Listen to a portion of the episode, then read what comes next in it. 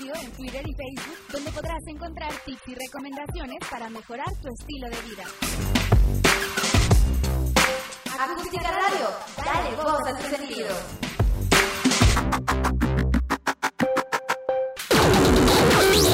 Las notas presentadas a continuación son responsabilidad de quien las presenta. ¿Qué tal? Bienvenidos. Qué bueno que nos acompañas en esta tarde de lunes en el mejor programa de análisis político de México y el mundo mundial. Por supuesto, los conversatorios de Territorio Comanche a través de los micrófonos de Acústica Radio totalmente en vivo. Mi nombre es Otra de Cáceres. Soy el Big Jagger de la ciencia política y me da mucho gusto recibir en estos micrófonos a la única, incomparable y la belleza de este programa, Vanessa Rojas, la reina de la democracia. Vanessa, bienvenida. ¿Cómo estás?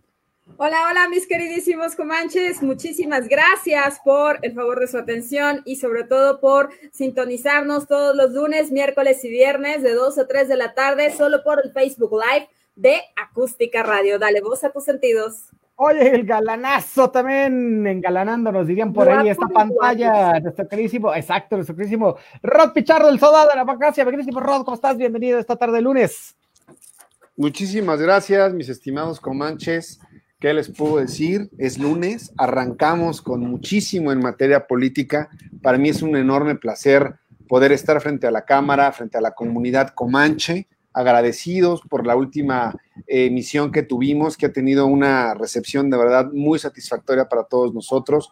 De nueva cuenta y antes de arrancar, les agradecemos su tiempo, les agradecemos esa lealtad que ya desde ahora nos están mostrando. Les damos la más cordial bienvenida a Territorio Comanche. Este programa es por y para ustedes, Comanches. René, Vanessa, un gusto, hermanos. Es correcto, muchísimas gracias, mi buen Rodri. Oye, ya empezamos un cachito tarde, pero nos vamos a, a recuperar.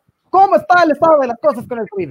Híjole, pues traemos unos números bastante crudos porque lamentablemente la Secretaría de Salud reporta para el día de hoy 480.278 confirmados casos acumulados, 29.667 casos confirmados activos.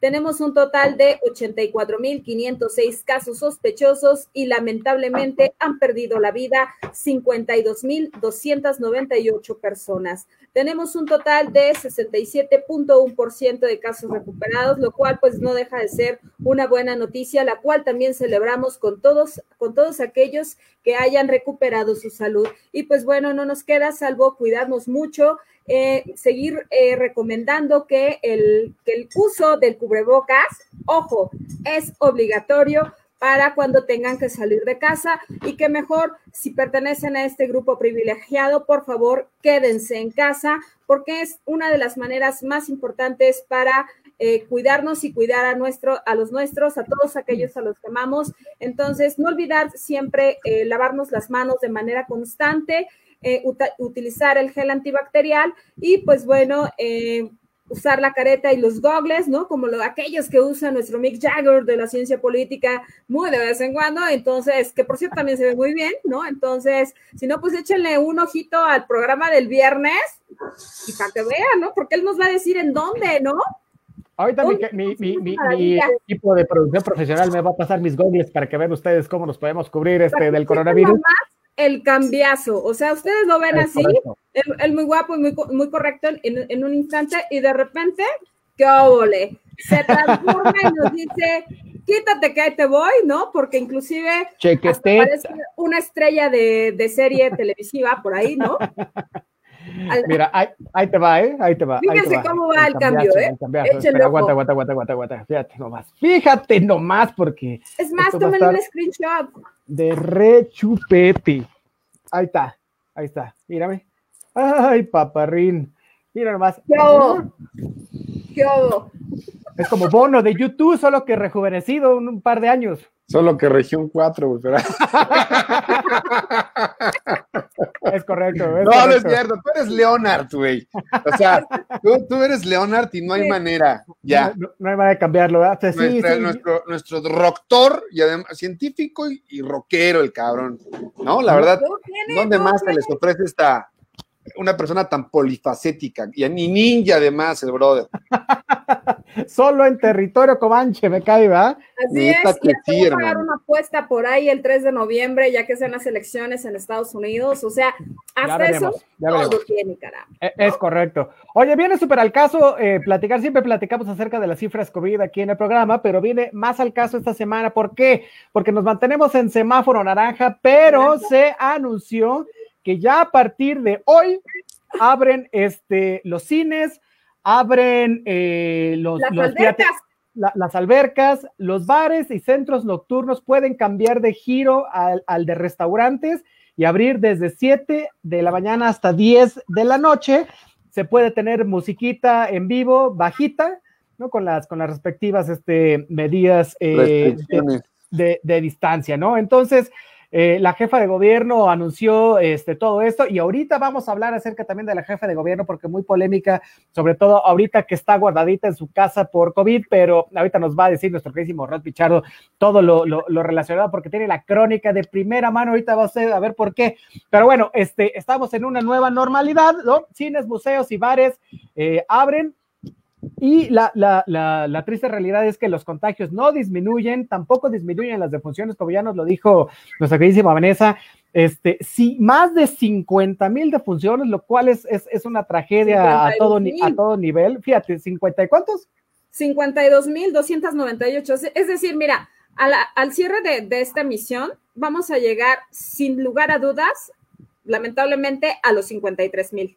Fíjate, qué, terrible. Bueno, mira, toda esta cadena de, pésimas decisiones que, viene desde el gobierno federal nos ha llevado a, nosotros eh, como ciudadanos a elegir entre la vida o la quiebra, ¿no? O sea, no hay de otra, ¿no? Entonces, me parece que los ciudadanos están en, eh, dispuestos hasta cierto punto en, en arriesgar su vida porque la estrategia de gobierno es como una pequeña ruleta, ¿no? De acciones al azar, un día hacen una cosa, un día hacen la otra, y esperan que alguna de estas este, funcione. Pero bueno, el, gobierno falla nuevamente, ¿no? Eh, continuamente, no, no, no toma la experiencia de otras experiencias.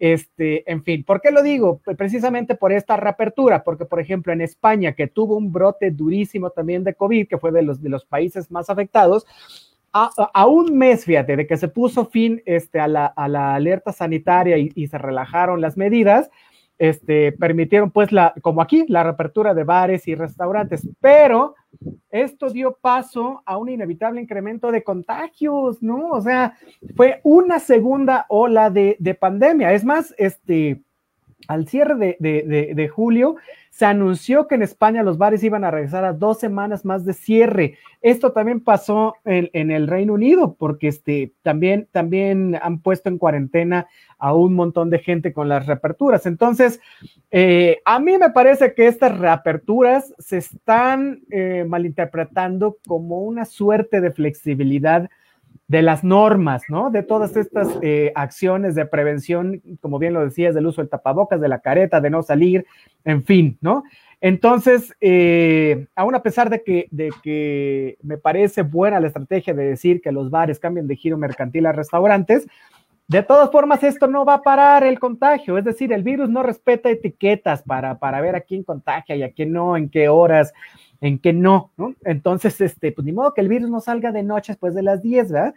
Entonces, eh, no, no, no minimizo la, estrategia, pues eh, quiero, quiero hacerlo muy enfático, no minimizo la estrategia que se está llevando a cabo. Sin embargo, creo que la, la brújula está un poco descompuesta en este sentido. Creo que se pudo haber hecho de, eh, mejor manera. Es decir, inevitablemente el relajamiento de medidas influye en dos partes. En el relajamiento por parte del gobierno en el, sentido de, de, implementar este tipo de políticas públicas.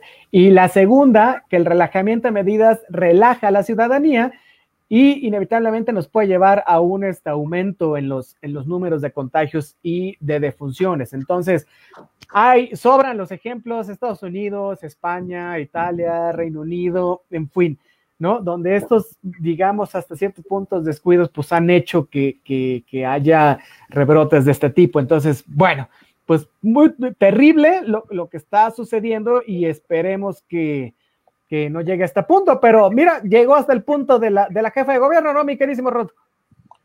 mi queridísimo Reneciño. Yo creo que eh, ya muchos de los comanches deben estar enterados de tan grave acontecimiento.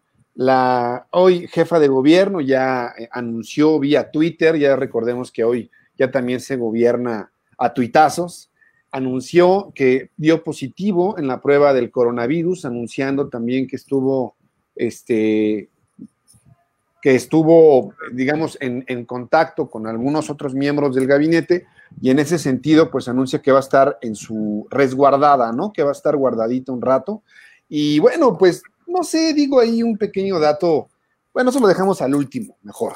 Eh, la cuestión de lo que tú mencionas respecto al semáforo naranja, yo creo que no ven eh, a México en un escenario mundial, yo creo que no se dimensiona de nueva cuenta el enorme riesgo o pretexto de una economía debilitada, lo que ocurre realmente en situaciones de salud con esta pandemia. La realidad es que la gente, lo dije en la emisión pasada y lo repito una vez más, cada vez se acerca más a nuestro círculo eh, el conocer o el saber de alguna persona que ha perdido la vida por este, por este virus. En mi caso particular, ya dos amigos de un amigo, y no es comercial, de verdad son los amigos de mis amigos, que ya dos de ellos han, han perdido la vida, otro amigo vecino mío también ya perdió la vida, lo cual a mí me da la certeza, ¿no? Y, y, de verdad la calidad moral de decir que esto no es ningún mito, que esto no es ninguna invención, que en realidad existe, que es un virus sumamente letal y que en la medida en la que el gobierno no, no siga contemplando estas medidas precautorias para que se arranque en una ya ni siquiera pretendo decirle nueva normalidad, sino nueva realidad, porque la situación que aquí nos compete es tratar de comprender que sí, la economía debe de continuar su marcha porque existe mucho desempleo, mucha pobreza laboral, por llamarle de alguna manera. Y en ese sentido, la gente necesita hacerse de recursos para subsistir, ya ni siquiera para vivir, sino para sobrevivir ante una circunstancia como esta es una realidad que México no tiene la capacidad de gobernanza para poder tener las migas y tratar de entender y tratar de prevenir lo que ya Europa nos ha mostrado, ¿no? Que el regresar a las actividades de manera eh, prematura lo único que ha traído son rebrotes de esta misma pandemia. Estados Unidos ya ocupa el primer lugar en número de contagios, llegando a la pequeña cifra de 5 millones de contagiados, ¿no? Es la cifra también con más muertos en América Latina. Entonces, si, la, si Claudia Sheinbaum, si Andrés Manuel López Obrador, si todo el, el gabinete o el gobierno federal no están viendo esto, parece que lo único que pretenden es verse como un gobierno no autoritario, pero lejos de no verse como un gobierno no autoritario, se ve como un gobierno ineficaz, que parece que está mandando al campo de batalla a todos sus mexicanos, a todos sus trabajadores, a todos los ciudadanos, porque esa es la realidad. Yo no veo, por ejemplo, cuadrillas como las he visto en China, como las he visto en España, como las he visto en otros países del primer mundo, donde de verdad se está sanitizando la vía pública y sobre todo el transporte público. Y de esta manera, efectivamente, guardar una sana distancia y sobre todo obligar, ya en el estricto sentido de la palabra, a todos aquellos empleadores a utilizar las medidas necesarias para que la gente pueda trabajar y efectivamente pueda tener un ingreso, pero siempre cuidando la salud. Porque lo que ocurre aquí es que el costo en el corto plazo es que toda esta gente se está contagiando como si literalmente hubieras puesto un huevo podrido en una caja y esto estuviera diseminando de una manera expansiva y exponencial. Llegar a una cifra de 50 mil muertos, yo me acuerdo cuando veíamos lo de Italia, y hablaban de 23 mil y a mí se me hacía algo de verdad inverosímil. Aquí ya no tan solo eso, ya duplicamos por mucho esa cantidad de 23 mil y 24 mil. Ellos arrancan la nueva normalidad y vuelven a tener más fallecimientos y aquí en México parece que ese ejemplo no lo estamos tomando en consideración y la gente continúa saliendo y la gente sigue siendo irresponsable y el gobierno sigue demostrando ineficacia e incapacidad para tomar esta pandemia en sus manos y salir de la mejor manera. Eso es lo triste, eso es lo lamentable y pues van a seguir habiendo más muertos y van a seguir habiendo nuevos regresos y van a seguir jugando con el semáforo y van a seguir jugando a reactivar la economía y la realidad es que yo no veo más que la luz del túnel de un tren que viene en sentido contrario. Eso es lo que yo veo. Oye, me Grise Mabane, tú que has estado también haciendo la crónica desde los espacios públicos allá por el centro, hoy precisamente que, hay maestros, este, y ahorita vamos a hablar de eso acerca del, reinicio de actividades en las escuelas privadas, pero tú que también has vivido muy cerca esta reactivación económica, ¿cómo la veis? Pues la verdad es que eh, bien grave porque, por ejemplo, ¿no? En los juzgados, en, a lo que es hacia niños héroes, ¿no? Lo que es esta ciudad judicial y hacia los juzgados de lo familiar ahí en Bellas Artes, eso es un centro de contagio seguro. Entonces, hablamos de que no hay sana distancia, lo mismo si vamos hacia lo que es este Arcos de Belén, eh, bueno, es, es, una locura, ¿no? La gente no guarda la sana distancia, eso es un hecho. Este, las filas son larguísimas, te puedes llegar a tardar en una fila hasta dos horas y media. Eh, y bueno, y encontrarte que a veces este, para ir a dejar una promoción en los juzgados o bien este, o revisar también algo, ojo, y está por, por pares y nones, y entonces eso implica que regreses otro día. Es grave, sin duda, ¿no? Por otro lado, vemos que, híjole, ¿no? En, en este caso, ¿no? Las albercas abren el día de hoy, ¿no? Tanto albercas techadas y abiertas, y va a estar prohibido que, uno, eh, que te prestes este, los, los gogles, que te prestes las toallas, las sandalias, etcétera. Ojo, pero no garantiza, ¿eh? Entonces, los museos eh, van a tener apertura a partir del día de mañana, el día martes, al igual que los cines el día miércoles. Tendrán un aforo del 30%, pero ojo, abrirlos y eh, yo entiendo que, que la verdad es que necesitamos juntar un poco de lana para poder volver a guardarnos ante este siguiente rebrote. O sea, lo necesitamos, es necesario, pero México no tiene, eh, no tiene esta suficiencia en cuanto al sistema de salud como para poder garantizar que vamos a estar bien atendidos, por ejemplo, o que va a haber eh, tanto médicos como medicamentos suficiente para atendernos una vez que esto se dé. Entonces, eh, si vemos lo que pasó en Inglaterra cuando se dio la apertura de los bares, eso fue, un, fue la cabose, ¿no? Entonces, considero que viene un hecatombe eh, grave, sin duda, no solamente a nivel económico, sino también a un nivel, eh, pues ahora sí que educativo, y, pues viene y un hecatombe social, ¿no? No creo que vayan a ser eh, nada más, este, ahorita 52 mil muertos, yo creo que vamos a alcanzar, gracias a esto, tal vez hasta los 200 mil muertos, porque las cifras van avanzando y cada vez, eh, bueno, por día nos estamos, hablando de que llegan a haber entre 700 y 1000 muertos, entonces es muy grave, ¿no? Y pues cuidémonos mucho, ¿no? Eh, yo sé que mucha gente tiene muchos deseos de salir, de volver a ir al cine, de ver a sus amigos y todo esto, pero pues es mejor conservar la vida que ir a perder eh, tu salud, ¿no? Llevar el virus a tu casa eh, y encima de todo, pues bueno, yo no sé, ¿no? Pero en mi caso no me podría perdonar algo así, ¿no? Eh, de traer el virus a casa, este, y pues bueno, ¿no? Es amar y cuidar a, los tuyos, cuidar a, los nuestros, ¿no? Porque pues bueno, ¿no? Todos, este, pues tenemos siempre un adulto eh, mayor en casa y entonces pues hay que cuidarlos, ¿no? Es momento de redoblar esfuerzos y si bien es cierto, el gobierno está dando la pauta, pues seamos nosotros más conscientes como ciudadanos y pues no lo hagamos, ¿no? Se trata también en dejar de hacer, eso quiere decir no salir al cine por más que por más que desees, ¿no? Eh, no salir a los bares, ¿no? Pues también, ¿no? Entonces, eh, pues bueno, ¿no? Hay que, tener, hay que tener cuidado.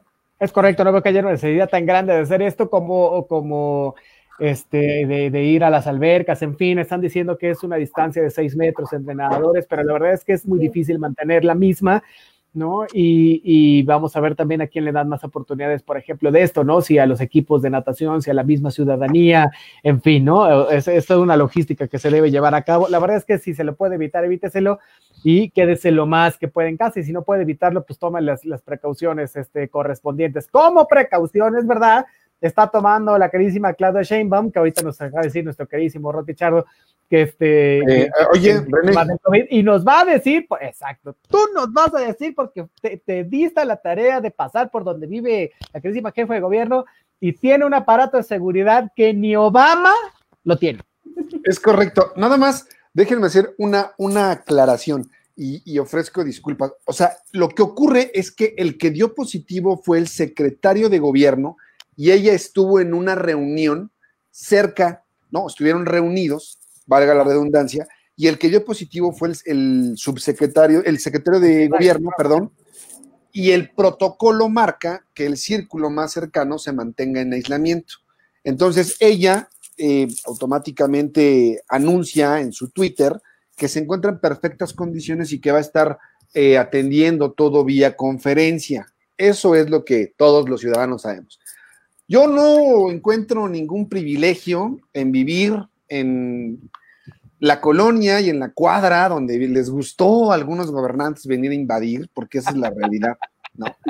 Ese predio donde ahora habita actualmente nuestra jefa de gobierno fue por muchísimos años un, terreno muy grande y que estuvo vacío y que incluso se rentaba para hacer este, cascaretas de fútbol aquí entre los vecinos. Bueno, lo que resulta de veras inverosímil ante una circunstancia de austeridad republicana, ante una circunstancia de todos somos iguales, de Morena no se comporta igual que el PRI y el PAN, eh, a los gobernantes los cuida el pueblo, ¿no? Al, estilo de, López Obrador, que vivía a escasos 100 metros de Claudia Sheinbaum y que ya actualmente se ha mudado a Palacio Nacional. Es de verdad inverosímil que el cuadro operativo de seguridad que rodea a nuestra jefa de gobierno posterior al ataque que sufrió el secretario de Seguridad Ciudadana Omar García Harfush es increíble. Yo conté por la mañana al menos 30 elementos de diversas corporaciones de seguridad. De la Secretaría de Seguridad Ciudadana hay dos camionetas, una del equipo táctico Zorros, todos en color negro, con una camioneta camuflajeada que por la noche literalmente no se ve porque es negro en color mate. Son alrededor de seis elementos arriba de la patrulla, con una carita de, ay, güey, mejor me hago un lado o me paso del otro lado de la banqueta.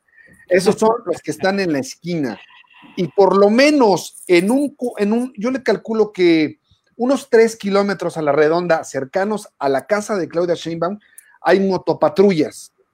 Es decir, que yo te juro que ahora sí siento que puedo salir con un iPhone de 30 mil pesos y que puedo contar mi lana, de verdad, porque está sitiado aquí el, asunto de la colonia. Claudia Sheinbaum la he visto dos veces salir a la tienda, ¿no? No, no ahora que tiene este operativo de seguridad.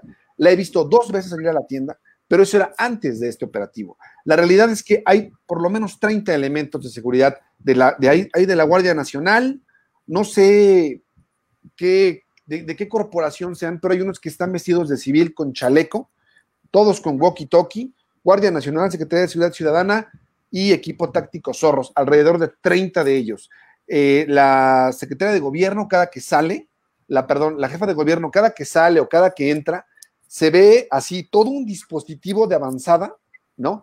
Que me ha tocado ver cuando ella está a punto de salir, que dicen, viene, viene la jefa, viene la jefa, viene la jefa, se radían y haz de cuenta que salen como dos de ellos como a, a ver que no venga otro vehículo para que la señora salga libremente. Entonces, ¿cuál es la diferencia con nosotros gobernantes? Dicen que el miedo no anda en burro, ¿no? Esa es una situación, pero ella anunció en una de sus conferencias que ella no iba a solicitar mayor seguridad, que ella iba a seguir trabajando, ¿no? En pro del bienestar de los ciudadanos de la Ciudad de México y que ella sabía que pues iba a tomar las precauciones necesarias, pero nada más. Pero la señora está muchísimo más protegida que ni el mismísimo López Obrador. O sea, yo jamás vi esos operativos de seguridad cuidando al presidente, o por lo menos fueron más disfrazados fueron mucho más mimetizados con el entorno, porque si los ves, si los ubicas, son muy característicos.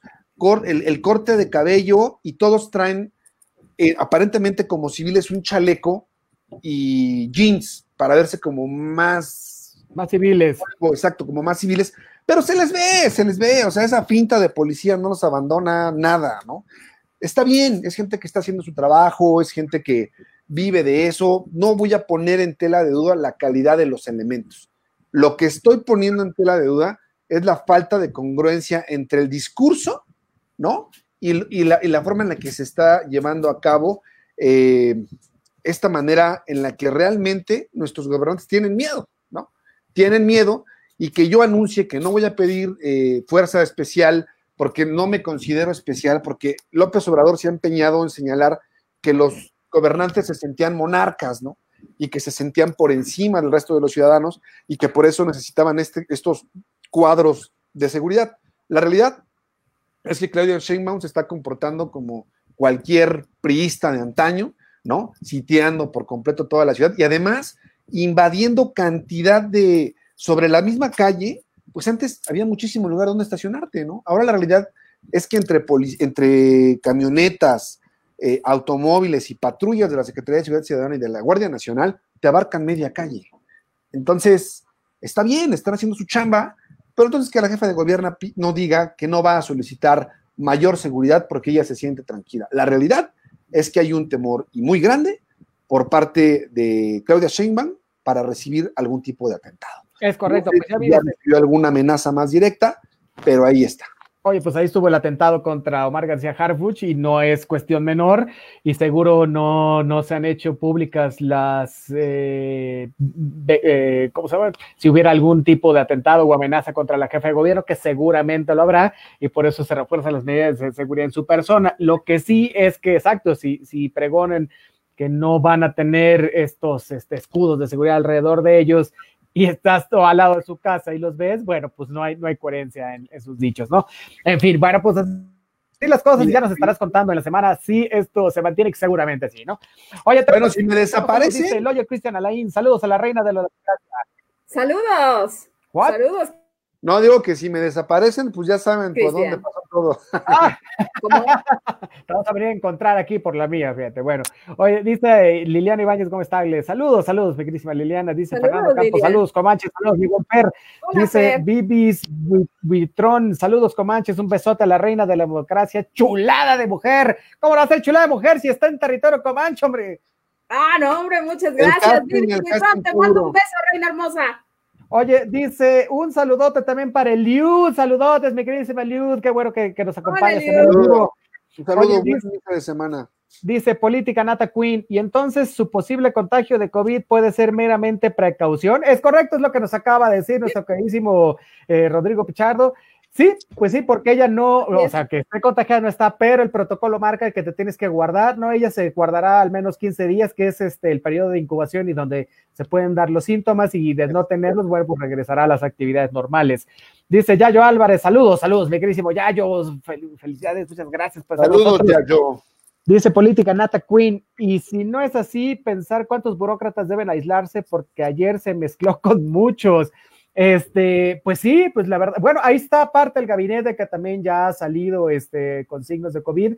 No se ha hablado de los colaboradores, por ejemplo, de, todas las secretarías de Estado, que seguramente hay varios, eh, eh, supongo que ya después cuando se hagan más públicas las cosas, también saldrá cuántos de ellos estuvieron infectados. No dudamos que vaya, sin embargo, no hay información como fehaciente sobre el asunto todavía, más que de aquellos de, de gran nivel. Dice David Andrade, aplaudidores, right? Pues no sé, pues en realidad ustedes ven, hay, aplaudidores, no hay aplaudidores, nosotros seremos aplaudidores, bueno, seguramente nosotros no, pero este, por ahí pues de que no, hay, ¿por qué debemos de serlo? Oye, bueno, vamos a, continuar con otras cosas. Dicen por ahí, bueno, no dicen por ahí, la verdad es que hoy, corrígeme si estoy mal, mi queridísima Vane, pero hoy, 10 de agosto, es cuando regresan las escuelas particulares al reinicio de clases. Es, correcto, ¿ah? Sí, de hecho, y entonces ya con algunas medidas eh, interesantes, hay algunos que, pudieron eh, poner hasta mamparas de acrílico entre y, y una sana distancia pero también te habla del nivel de deserción que hay, porque ahora ya, ya son menos lugares en cada, escuela. Oye, fíjate que, que, este, este, este regreso a clases de la escuela, ya hablamos la, la emisiones pasadas del regreso a clases de las escuelas públicas y lo que va a significar porque va a ser a partir del próximo 24, 25 de agosto, por ahí va mi queridísima Vane, que se está planeando el regreso a clases, 24 de agosto.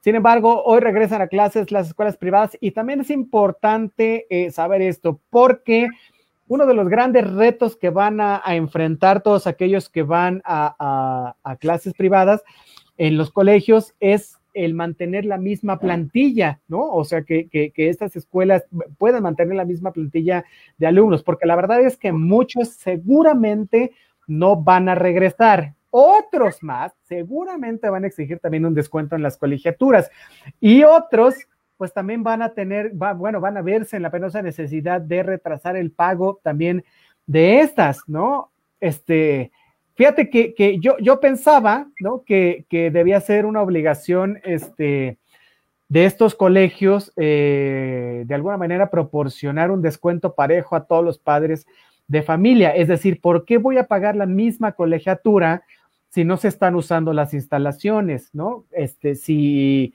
eh, a, ciencia cierta en muchos colegios particulares no se sabe si los si, si el método de enseñanza y de aprendizaje es el correcto, no se sabe si los profesores están trabajando este, al 100%, en fin, ¿no? Entonces, estas, estas cuestiones han llevado a muchos padres de familia a ponerse en la posición de, oye, no debo pagar el 100% de, las colegiaturas, ¿no? Pero la verdad es que a partir también de esto, muchos colegios han estado eh, liquidando a, los profesores, ¿no? Este, digo, en muchos casos se ha decidido mantener a varios de ellos, pero ha habido una reducción en los salarios también en, en, una proporción del más o menos el 40% y les han quitado beneficios que por ley no deberían, este, perder. Ahora, encima de esto, y no importando que sea un colegio particular, algunos, como también va a suceder en, el reinicio de clases públicas, también han tenido que hacerse de varios insumos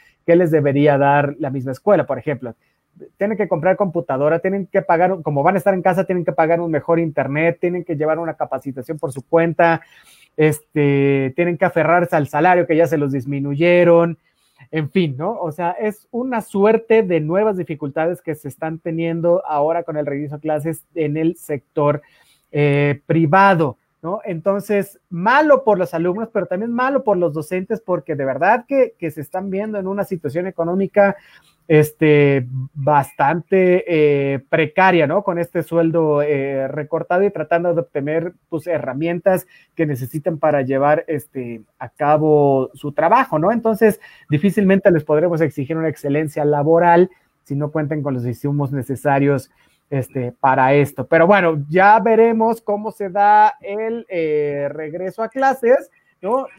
bajo estas este, circunstancias. ¿No? Entonces, eh, ¿cómo ven, mis queridísimos comanches? y tú que estás muy cerca de este tema. Es grave porque es correcto, a nosotros como profesores, eh, inclusive nos han pagado el 30%, ¿no? Hemos estado laborando inclusive con estas plataformas, ya sea con Zoom, con Meet, eh, con, Google Classroom, y pues el, el, salario es sumamente disparejo, ¿no? Y, y, nos señalan y nos dicen que obedece básicamente al cobro paulatino con, los padres de familia.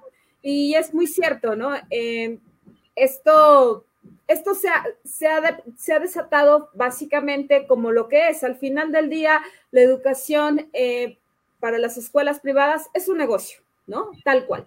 Entonces, eh, hay quienes sí están comprometidos con la educación, hay quienes lo ven como lo que es, como un negocio simple y llanamente, ¿no? Y inclusive condicionaron las, lamentablemente, las, este, las calificaciones para, para poder amarrar y, entonces garantizar el cobro, ¿no? Sin duda es lamentable también el comportamiento de parte de las autoridades eh, escolares, ¿no? Y por otro lado, eh, pues lo decían, ¿no? Pues es que entonces sino también cómo, cómo podemos mantener tanto la plantilla docente como el, cómo garantizar el servicio.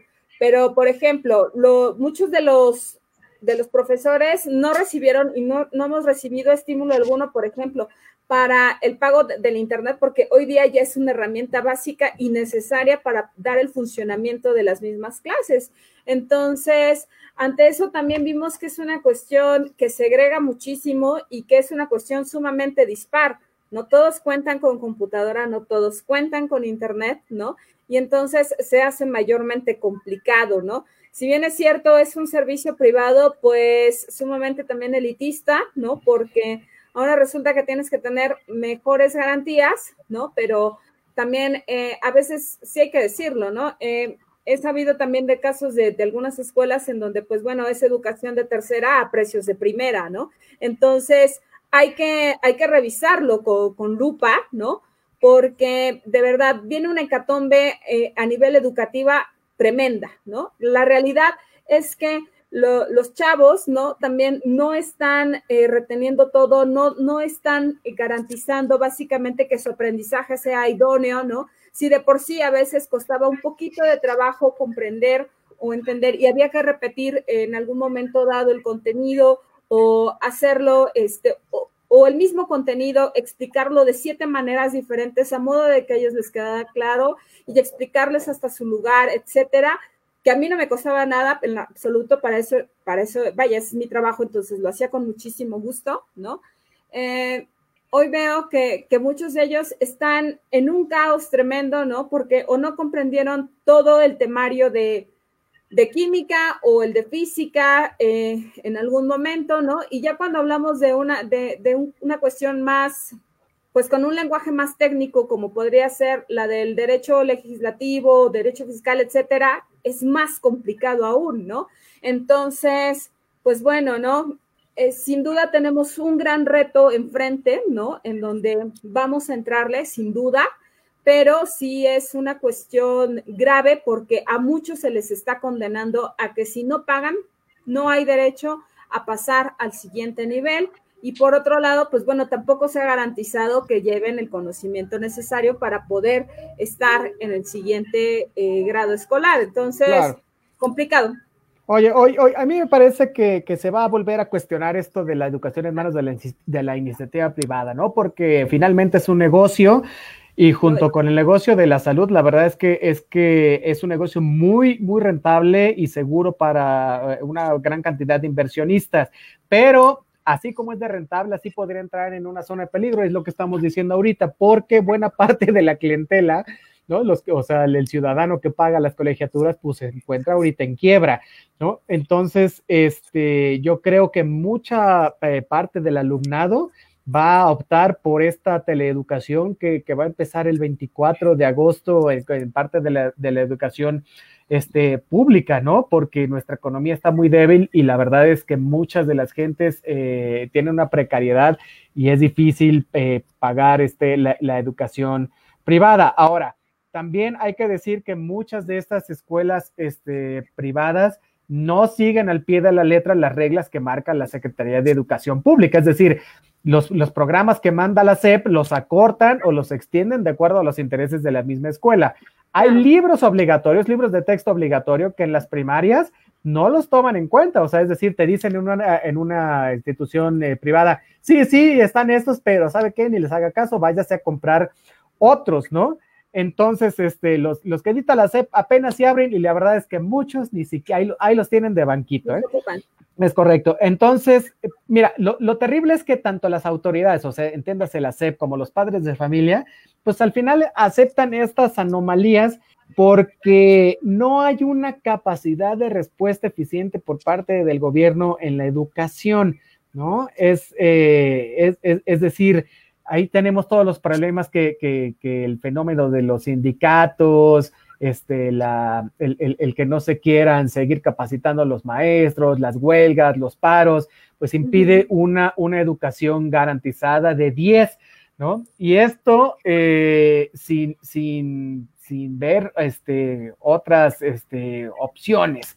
¿no? Entonces, bueno, la verdad es que no te quedan otras opciones. O vas a la educación pública o vas a la, educación privada. Y si vas a la educación privada, muchas de las veces es muy cara. Como tú dices, es educación de primera, o sea, te pagas de primera para que te den educación de tercera. Y eh, finalmente son unos negocios. No quiere decir que no haya este, centros educativos muy buenos, porque sí los hay, pero la verdad es que ahorita sí van a tener una merma bastante fuerte. Ahora, sobre esto, el presidente López Obrador dijo que también se iba a buscar ayudar este, a las escuelas privadas, porque este, aún a pesar de que el Estado está obligado a dar educación, no tiene también la capacidad para enfrentar la demanda tan grande de estudiantes que, pudiera existir en el país, ¿no? Entonces, este, ya veremos si, si hay una imposición de, de reglas claras este, a cumplir, que el, que el gobierno intervenga de lleno este, en la educación este, privada, ¿no? Al menos en la cuestión operativa, y vamos a ver si hay salidas emergentes a ese problema de la educación. Hoy empieza y ya veremos este, en el transcurso de los días cómo se va dando esto, pero va a ser muy interesante revisarlo de aquí al 24, a ver cuánta de la gente que estaba tomando educación privada eh, pasa a la pública. ¿Cómo ves, mi carísimo Ro del asunto de la educación?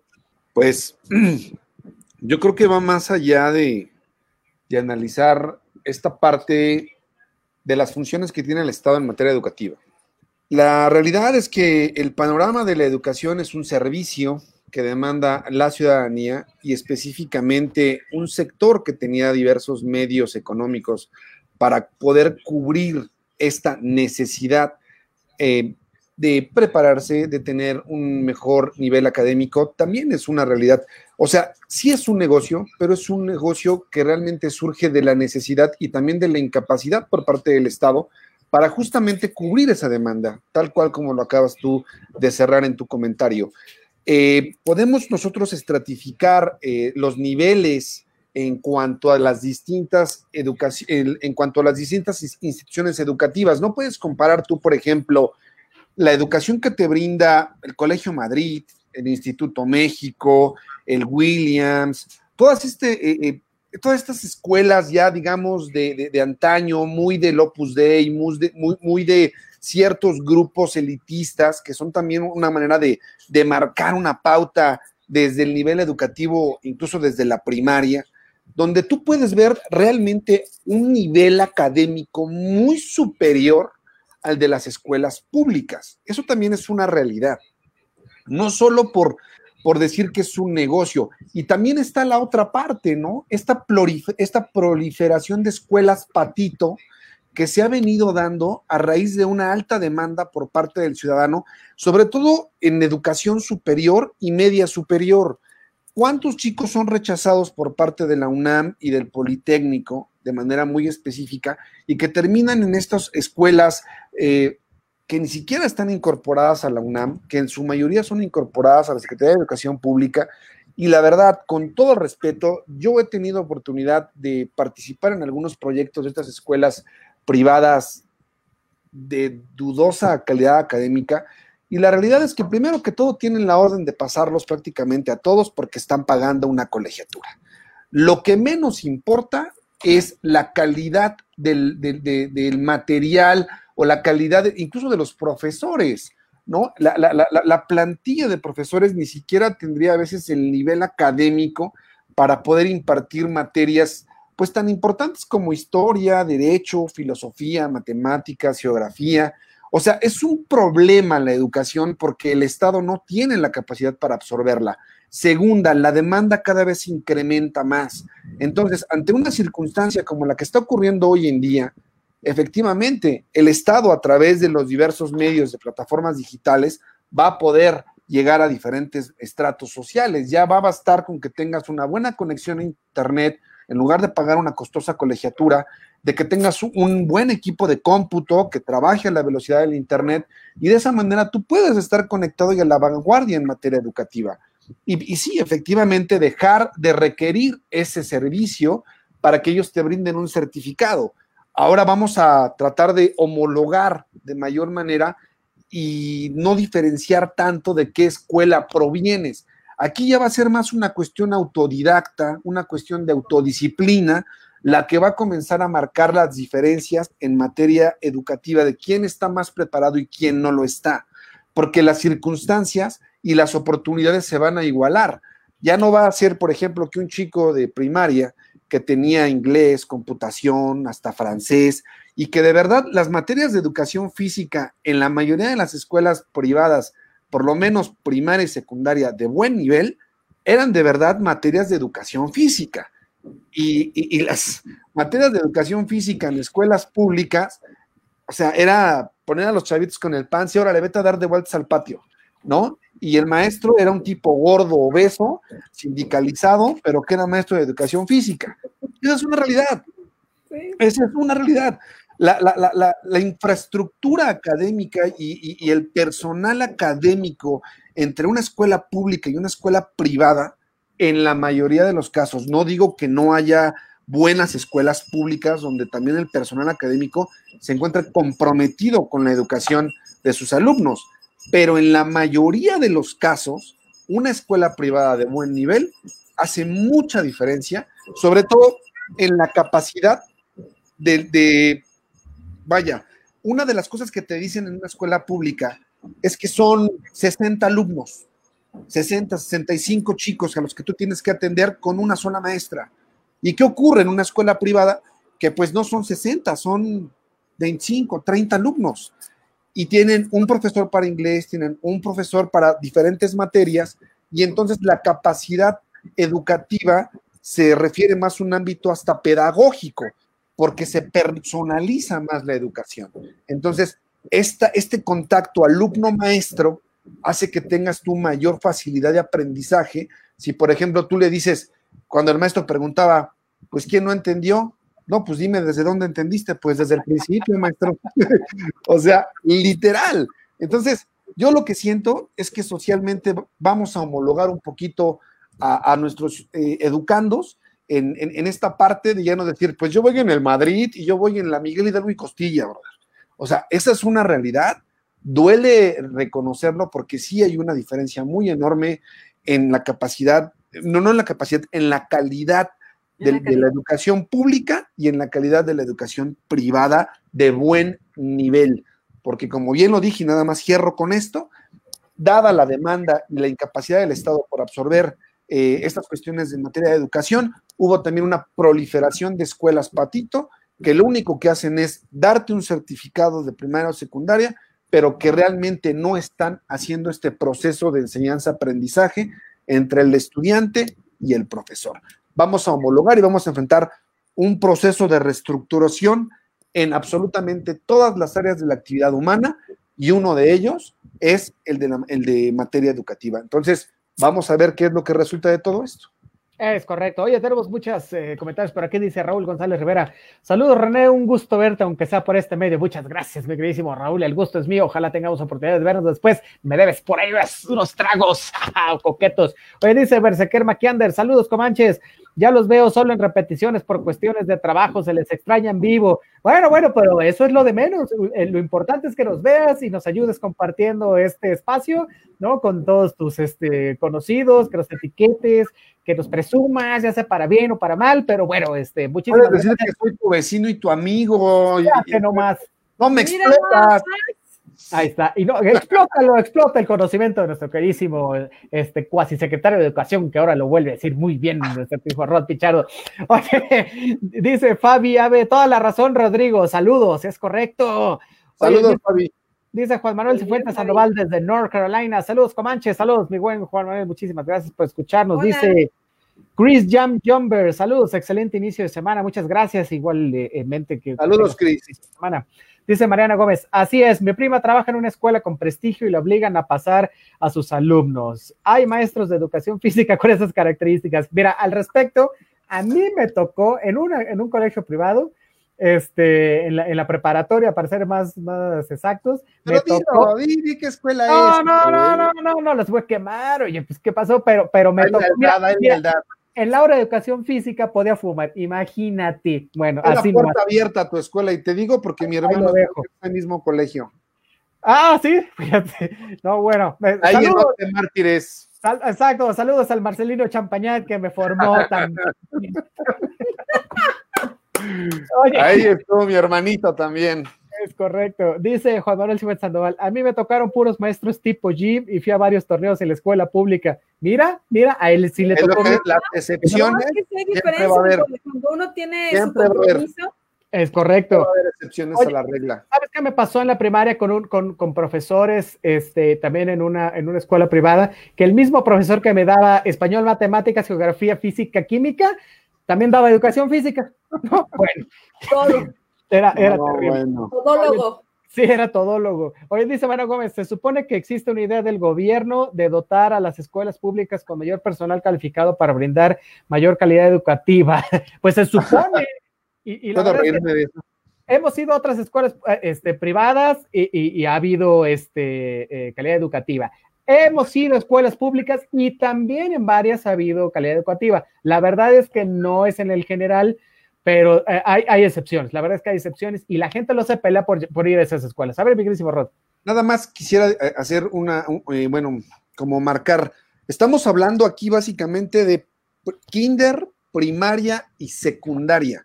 Ya cuestiones de bachillerato y licenciatura son distintas, porque pues está la UNAM, ¿no? Y está en los colegios de ciencias y humanidades y están las escuelas nacionales preparatorias, que a mí personalmente yo me formé en el CCH Sur y no es porque le quiera echar yo una flor más a mi alma mater, pero la verdad es que yo en el CCH Sur estuve un año en una escuela privada y me corrieron. Por rebelde, en, en cuarto de preparatoria, por rebelde, entonces entré yo al CCH y el CCH no le pedía ni en infraestructura, ni en calidad académica, ni en la cuestión de los profesores, no le pedía absolutamente nada a ninguna escuela privada.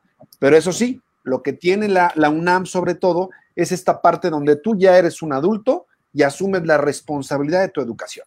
Aquí no te vamos a estar correteando, ni le vamos a estar dando a tu mami, ni va a haber un prefecto atrás de ti. Aquí entra y estudia el que quiere y el que no, pues mejor, brother. Aquí Exacto. van a salir los más preparados. Nada más quiere hacer esa diferencia. El que lo aprovecha, lo aprovecha. El que no, no, dice Mariano Gómez, el coach gordo. No, amigo. Eh, así es. Dice Mariano Gómez, justo Rod. Ah, es que hoy, hoy, hoy el Rod este viene, viene filoso. Este, Mariano Gómez. Sí, Mariano Gómez dice el CUMCH, así es, Colegio Universitario Marcelino Champañat. De ahí el salí.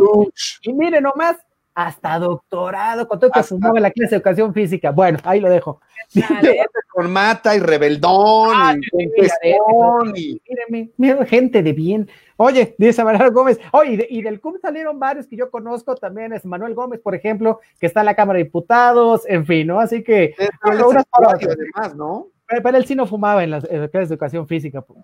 Oye, Dice Mariana Gómez, sí existen psicólogos, odontólogos y asistentes, etcétera. Dice Juan Manuel Fuentes Noval, aquí en North Carolina, una empresa de telefonía dota de aparatos para el Wi-Fi de los estudiantes y hasta computadora te dan sin costo alguno.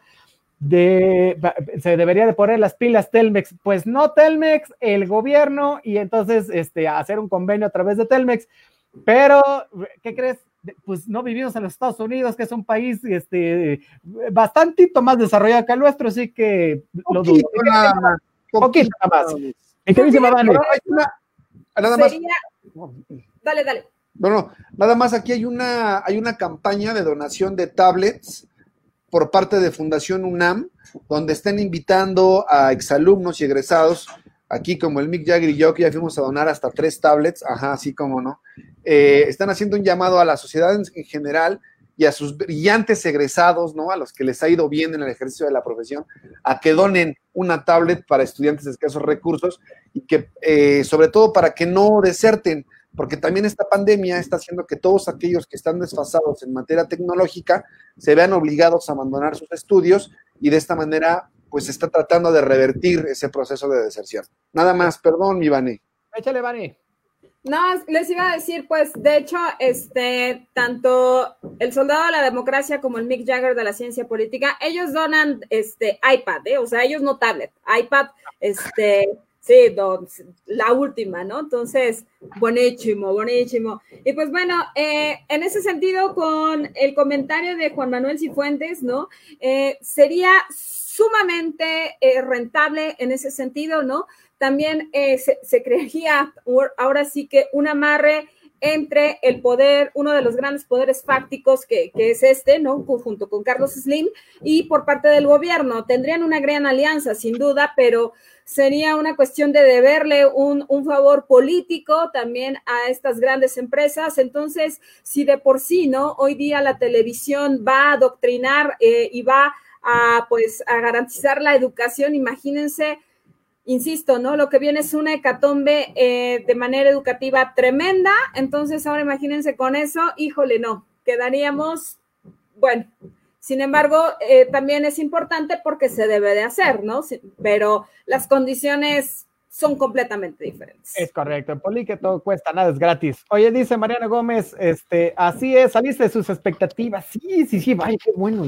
Este, dice, y ahora eres, dice, y ahora eres un hombre exitoso, de lo cual tus amigos nos sentimos orgullosos. Muchas gracias, muchas gracias. Ya, en la puerta, René. Ya.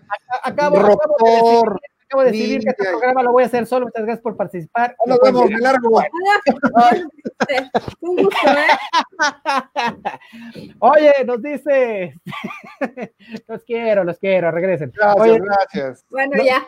Nos dice, nos dice nuestro queridísimo Juan González, que le damos un saludo. Dice, bueno, se, re, se rechazan a un montón de personas del medio superior y, y superior porque no traen los conocimientos mínimos, es un círculo vicioso. Mira, al respecto, hoy salió un comunicado de la UAP en Puebla, de la Benemérica Universidad Autónoma de Puebla, por supuesto, que dice que van a, a, aceptar básicamente a todos los que quieren entrar este, sin examen, sin nada, lo cual implica un montón de cosas. Primero, es una injusticia para todos aquellos que, que sí traen nivel y, y, y, y le, le, estudian bastante para hacer un examen de admisión y entrar. Yo lo digo porque yo tuve que hacer examen de admisión para todo lo que he querido hacer, para la, para la prepa, para la universidad, para la maestría, para el doctorado, para todo. Bueno, esa es una. La segunda es que no se van a dar abasto con la matrícula porque es un montón de gente que quiere entrar. Lo que deberían hacer es hacer nuevos planteles, ¿no? Eh, no van también... ancho y se van dando de baja. Exacto, pero, sí, pero, pero entonces ya le quitaste el lugar a alguien, ¿no? Y es lo que se, se, se decía mucho acerca del ingreso, por ejemplo, a la UNAM,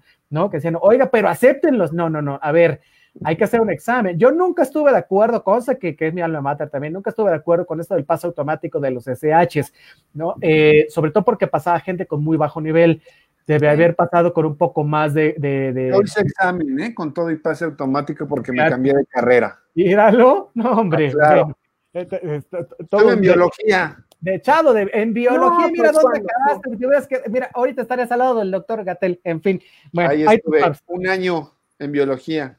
Ok, bueno, el asunto es que no hay matrícula que aguante y la verdad es que yo sigo pensando que aún a pesar de, de, de, de que la gente pueda pensar que es injusto o no, debe haber eh, una rigurosidad, ¿no? Y se debe evaluar al, al, al alumno, ¿no? En los conocimientos que trae para poder entrar a un nivel superior. Si no los tienes, adquiérelos, ¿no? La verdad es que no es difícil yo también, me costó un montón entrar a la universidad, la verdad hice dos veces el examen, no está usted para saberlo, yo para decirlo, pero así fue. Entonces, si, si le estudias, le entras, si no, pues, pues no.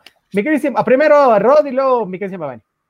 Ya existe, digamos, algún precedente que el, el, hecho de masificar la educación superior y media superior no es, bajo ninguna circunstancia, una solución, por ejemplo, a, a esta cuestión de permear y, de, tratar que todos tengan un título universitario, por ejemplo.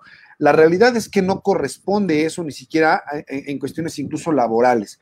Sí es muy cierto que constitucionalmente el Estado tiene la obligación de brindar educación hasta nivel superior, sí, pero debe de existir un filtro que garantice la capacidad por parte del alumno para poderse hacer de esos conocimientos. De nada me sirve a mí decirle, ok, aquí hay 100 chicos y los 100 quieren entrar a la licenciatura, entonces los 100 entran. La situación es que hay, hay una inversión de recursos en cada uno de ellos. En licenciatura me parece que al semestre son alrededor de entre 35 y 50 mil pesos en todo lo que tú quieras, papeleo, sistema, todo lo que implica tener a un estudiante matriculado en una universidad pública cuesta dinero.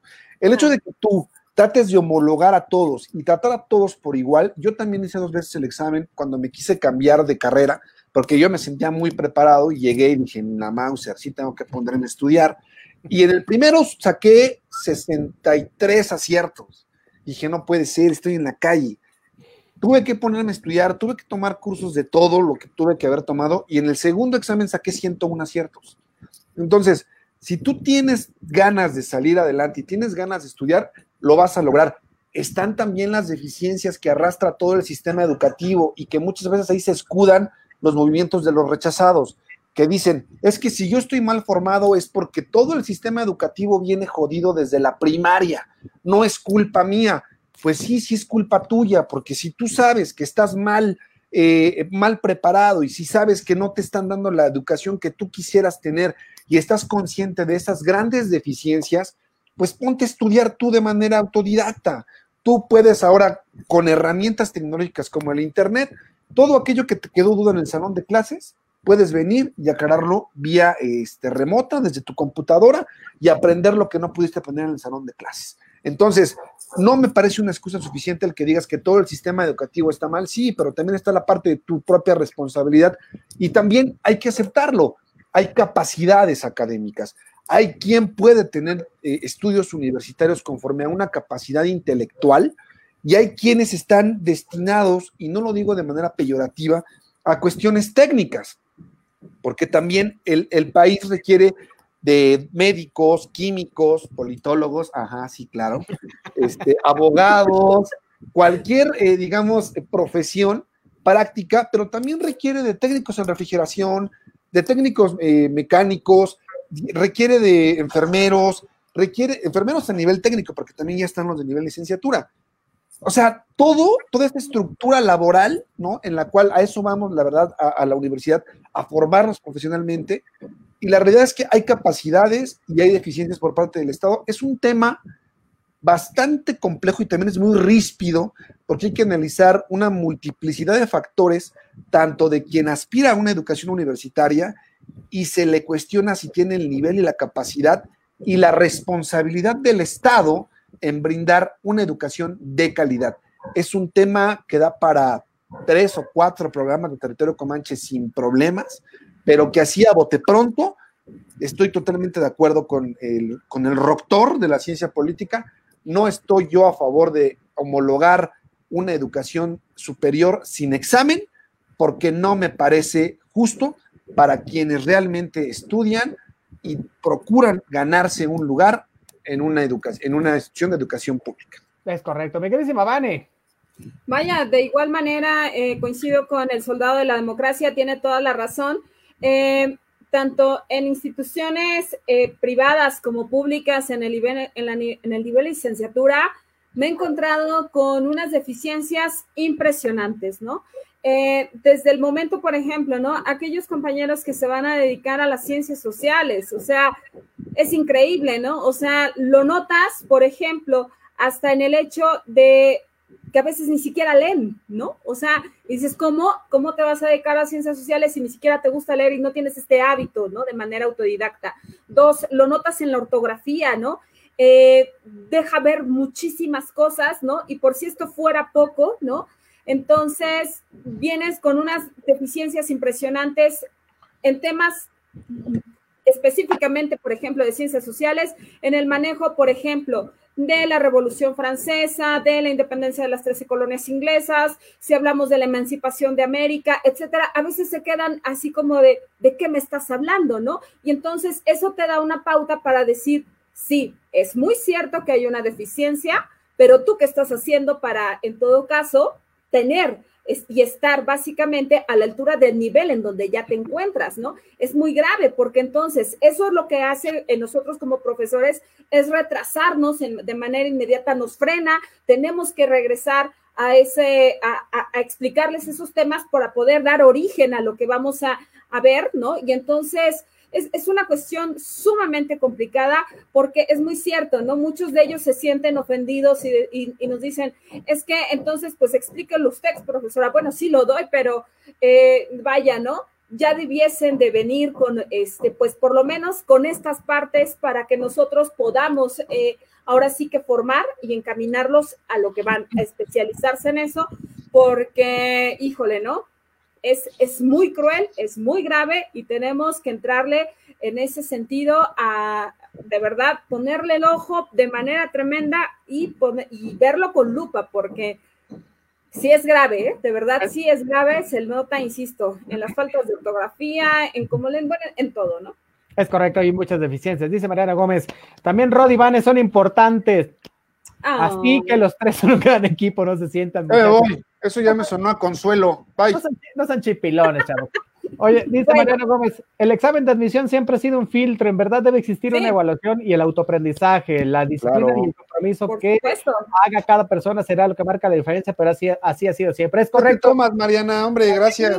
Oye, aquí estamos tres con autodisciplina, con coraje, eh, tratando de marcar la diferencia. Es correcto. Gracias, bellísima Mariana Gómez. Dice Mariana Gómez, de acuerdo con Rod. Bueno, ¿cómo no va a estar de acuerdo con Rod? Pues viene con todo. Todo, con Toño.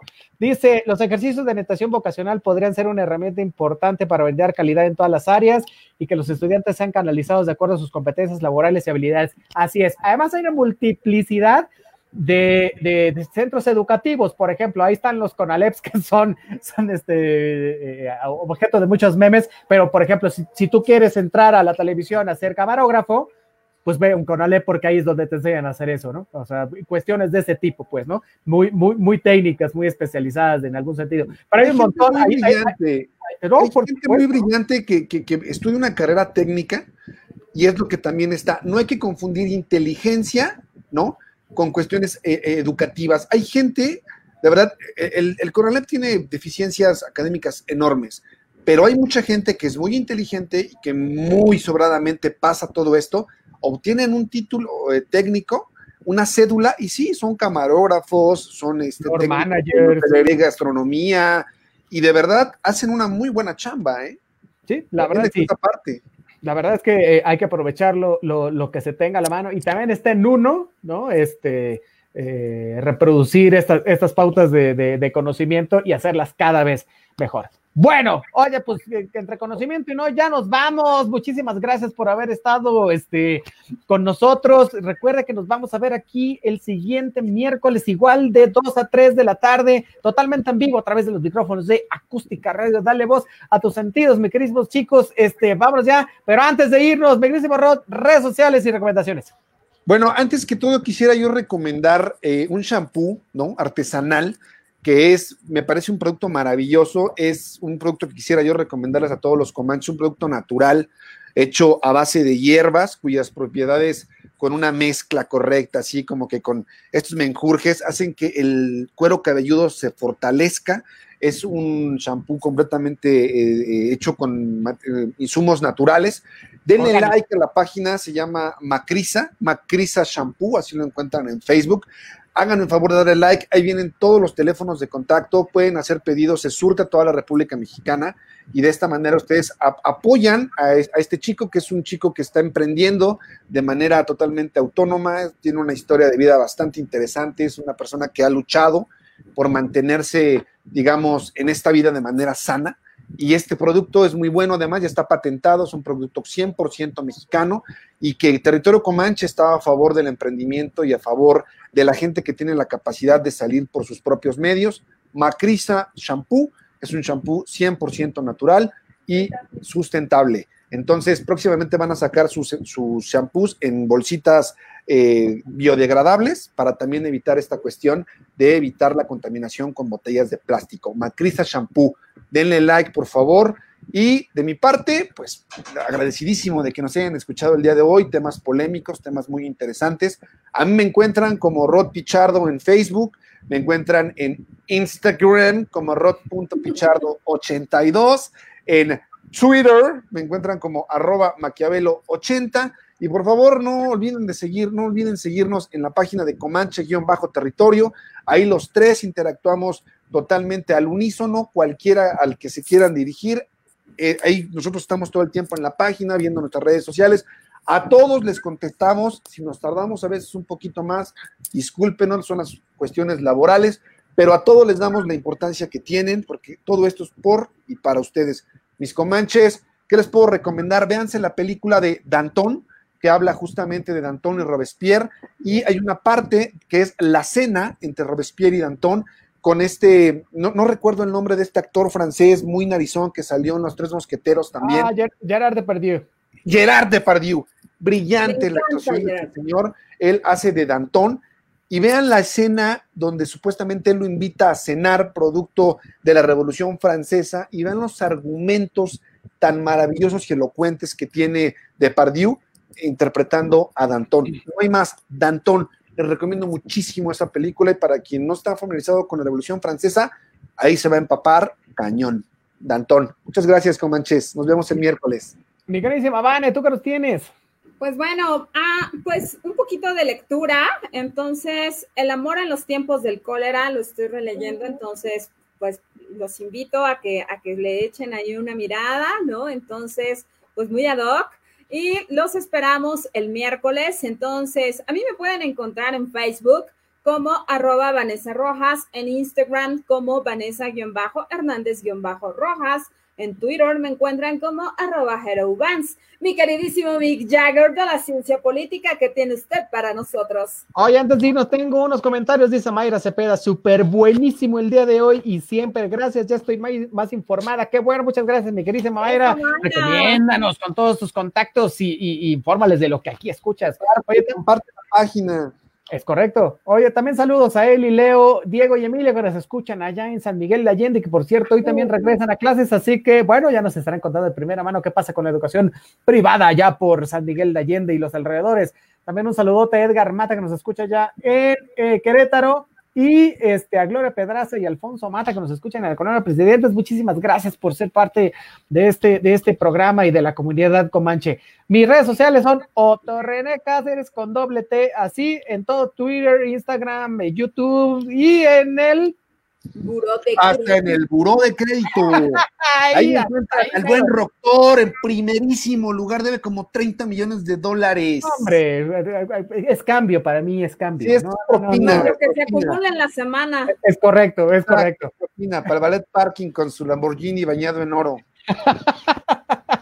la última subasta. Oiga, nada más, antes de irme, perdón, se me olvidó la vez pasada, es que estos también nosotros les debemos mucho a nuestros patrocinadores. Denle like, por favor, a la página de Andasim, accesorios para la construcción. Eh, ahí, de verdad, surten a toda la República. A cualquier hora llegan a la obra directamente, lo mandan al domicilio, trabajan de lunes a domingo. No hay excusa, es, es un excelente servicio. Andasim, regálenos un like en la página, véanla, recomiéndela. Es una empresa 100% mexicana también. Y ahorita tenemos que hacer una cadena de ayuda, solidarizarnos entre nosotros y todas las, todas las empresas que sean mexicanas, pues hay que echarnos la mano. Denme un like en Macrisa y denme un like en Andacín.